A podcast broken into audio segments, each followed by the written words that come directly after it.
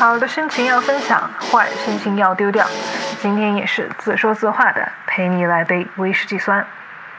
欢迎大家收听今天的节目，我是任万。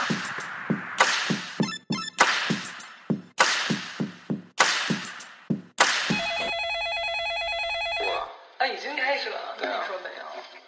就是节目正式节目还没有开始。节目开不开始不就是我一句话吗？对，Hello，大家好，欢迎大家收听新的一期《陪你来杯威士忌酸》。今天的节目邀请到一位朋友来和大家一起分享一下那些关于咖啡的故事，同时也非常感谢他对本节目的大力支持，提供了节目录制的麦克风。今天是我第一次用麦克风录音。Hello，大家好，我是任万。大家好，我是讯息。很多朋友都喜欢喝咖啡，也有零零星星一些朋友特别懂咖啡，但是能在身边经常去聊的，然后特别专业的咖啡豆老师就是讯息。对手冲咖啡，我不得不承认我是特别有刻板印象的，而且我也不是很懂，所以也特别高兴你能支持这个节目过来，然后今天聊聊咖啡、手冲咖啡相关的。好，首先其实来说，手冲咖啡它归为叫低滤咖啡的一种。低滤咖啡，对，那个像咱们平常有一些电低滤的咖啡壶，就把那个咖啡粉磨好了之后，放在壶里边，加好水，一按钮一按钮之后，它水烧开了，同时咖啡也就冲好了。就是大家看的那种美国的电影里，在那种呃 Office 里边这些，或者是公路餐厅经常会出现里面有一个服务生会端着那个壶。对，像咱们平常去吃的一些快餐，对，其实怎么说，手冲咖啡其实最早来说是被有一个就是在德国的一个一个夫人叫梅丽塔夫人，她通过用这个呃她儿子的一个纸捅了一个怎么说对折之后。放在这个一个被捅了一个小洞的一个金属的碗里边，把咖啡放在里边之后，就很像现在成品那种手冲咖啡的。对，然后去通过热水去浇淋，就是萃取或者说现在叫冲煮的这种方式，然后然后慢慢演变到现在的、像有 V 六零啊、卡丽塔呀，当然了，梅丽塔这个品牌的滤杯依然也有，嗯只不过呢，各种的这种杯的形态，然后它里面有几孔的这个锥形还是对？锥形、扇形还是这些，它会导致出不同的味道，或者说出现不同的感觉。嗯，因为我是我们之前常聊咖啡，但是我是第一次听你介绍德国的这个梅丽塔，我就想到我之前高中交流的时候，家里用的那些咖啡滤纸，嗯。像你说电滴滤壶，对对对。也都是美丽塔这个没牌子。没错没错，其实还有一个叫有有人念 Chemex，或者说也有念 Chemex，它是这个、呃化学这个单词的一个演变。嗯，因为发明这个壶的人是一个看那个化学家，是这样形状的，对。像那种锥。有点对对对，像一个漏斗状的那种。嗯然后他最早的时候是拿这个化学实验室里边的这个哦，滤纸，烧烧杯、烧对烧杯和滤纸去就是过滤这些这些杂质的滤哦纸去叠完放在这里边的，所以呢，这个壶也就演变成了变成叫 Chemex 或者 Chemex 哦这个这个词。呃嗯，它冲冲做冲冲泡咖啡也很方便。呃，一些这些周边的咖啡馆里边也会用，因为它减少了一个什么成本呢？就是咖啡上边的滤杯的成本，它变成了一个壶和滤杯一体的东西，我只需要买滤纸都可以了，而且在某些场景下看还很文艺，因为那种后工业风啊这种状态，嗯，各有各有各的好。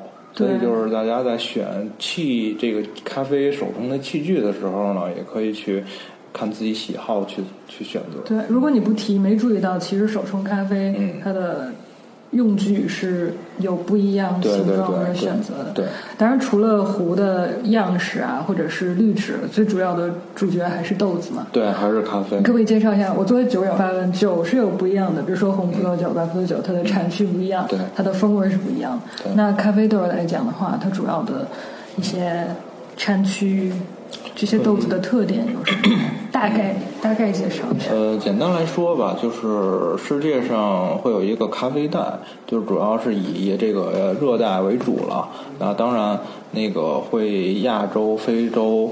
呃，欧美它都有这个咖啡豆的这个生产种植。亚洲，呃，咱们中国的云南，然后印这个印尼，嗯啊，然后这些苏门答腊这个地方，爪哇，这是亚洲这些地方啊，还有 那个越南一些地方，而且越南现在也是呃世界这个叫商业咖啡的一个大国，出口大国。嗯，泰国也挺多的。呃，泰国也是，没错。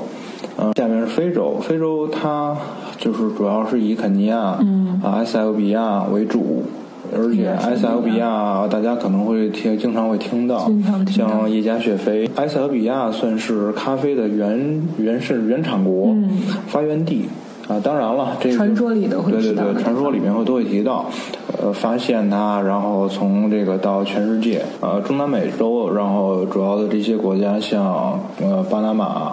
啊，然后这个巴西和这个危地马拉这些这些国家啊很多了，当然旁边还有这个呃像蓝山这个牙买加啊这些这很多地区，这主要会分成就是亚洲、中南美呃以及这个非洲。那相对来说，它的风味会有一些不同。咱们按大产区来说啊，咱不先不说纠结于豆种和制作工艺。那亚洲和中南美洲相对来说，它会偏向于咱们亚洲人的口味，偏坚果啊、焦糖啊，香是吧？没错，这种烘烤的味道。当然了，还有烘焙度，这就是另一个话题了。嗯，是这样子。好。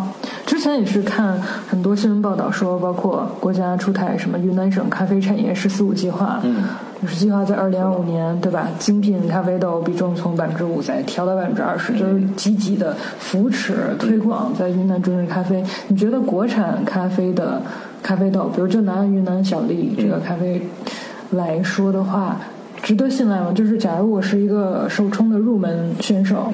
我可以完全信赖在网上购买嘛？因为在国内的网上消费云南咖啡其实占比挺大的。呃，是的，嗯，几方面原因吧。首先来说，呃，咱们先说消费这块儿。嗯。呃，为什么消费多？是因为国产化。所以导致它不像进口的豆子，它会出现有一些运费，所谓的运费啊，附加的那些附加值的这些这些增加的成本。嗯，所以国产的豆子会便宜，本土化的生产便宜。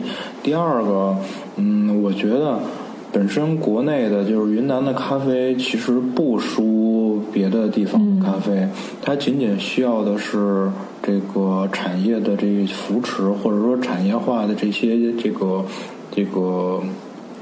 说培育吧，或者说培养这个这个产业的这个，是你还要教他们当地人怎么去种植，怎么去嗯，对，因为是这样，这个你不得不承认，就是农作物它会有一点点，就是这个会更偏更偏向于这个经济效益，是，也就是说。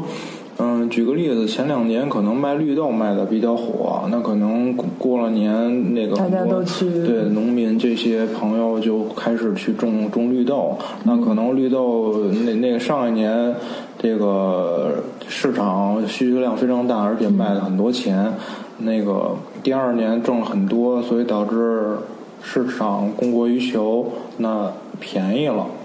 这这一是市场规律，二呢也会打击这些种植的这些人的这些信心，对积极性。嗯，我觉得如果说市场和相应的这些都稳定的情况下，其实国内咖啡是非常不错的，在于种植方面。第二个呢，呃，因为咖啡其实它还有很多这个处理方式，像水洗啊、日晒啊，还有一些所谓的一些特殊加工或者叫密处理的这些方式。国内，呃，有很就是在硬件方面其实是不缺的，啊，只是需要很长时间去积累，去让这个农作物，因为咖啡生的种一株咖啡树，它从种子到结果至少要五年的时间。哦，那时间真的，对所以那需要一个等待它对，需要需要很长的时间，而且我培育一款新的这个豆种。举个例子来说，我可以把巴拿马的龟夏放在云南来来种植，但是我至少要等五年，所以这个五年相应的经济投入。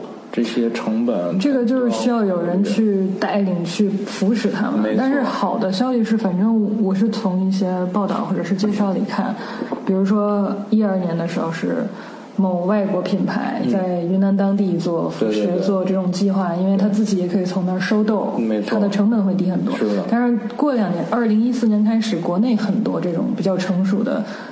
独立的品牌或者是一些咖啡的品牌，嗯开始在铺他们自己的产业园，或者是去做这种呃培训。嗯，我觉得这是一个好事儿。对这个不不管是从这个源头，这个种植的这个扶植，还是说从种植之后的这个生豆处理，嗯，呃，到烘焙，其实是有很大的帮助的。嗯，怎么说？其实你不得不承认，这个东西在国内大部分人还是觉得是舶来品，而且还需要很长时间的这些培养和这个教育吧，所谓的。嗯，是。让它能变得更更更强，或者说呃更好。对，也像你刚刚提到的，就是咖啡从它呃种植到培育出来，到成为一颗我们能看到用到的咖啡豆，是有一个过程。比如说，我作为消费者，我买到这一款咖啡豆，它从采摘之后要经过什么样的流程？我是不是可以这么理解？就是从一个呃刚采摘下来的一个咖啡生豆，生豆嗯然后到一个到喝在嘴边的这个咖啡的过程。嗯嗯，简单来说，可以几个过程吧。一呢，就是先采摘，嗯那采摘完了之后，它要去通过处理。那刚刚有讲到，就是水处理啊，就水洗、嗯日晒或者密处理这种方式，去制作，把这个生豆去处理好之后，呃，然后运到烘焙厂去进行烘焙。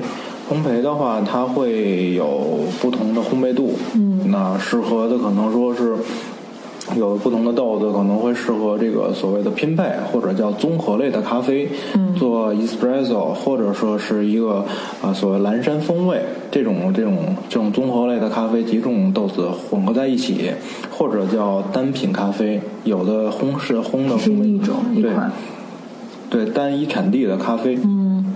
这种，然后烘焙完了之后，再到这个咖啡店，或者到我们家里边自己有咖啡机，或者说是有这个咖啡师来做这个冲煮，再到杯子里，我们再去品尝，大概这几个过程。